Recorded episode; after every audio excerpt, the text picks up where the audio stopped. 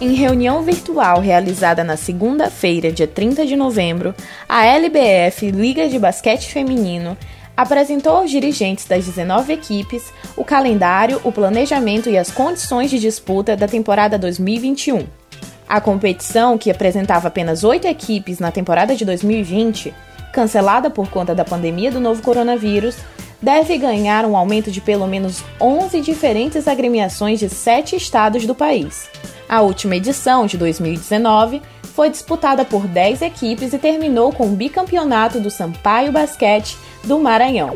Agora sobre futebol. O Imperatriz tem o Manaus como último compromisso na Série C do Brasileirão e também do ano. A partida está agendada para este sábado, dia 5, às 5 da tarde, com o Cavalo de Aço encerrando participação na competição em casa, no Frei Epifânio. Com apenas um ponto, o Imperatriz é lanterna geral da Série C o time maranhense encara o Manaus, que não luta por acesso ou rebaixamento. Já o Campeonato Codoense, competição promovida pela LICOF, Liga Codoense de Futebol, em parceria com a Prefeitura de Codó, realizou no último sábado, dia 28, partida do Grupo A da competição. No próximo sábado, dia 5, pelo Grupo B, o São Vicente enfrenta o Esporte Júnior às 4 da tarde no estádio René Baima.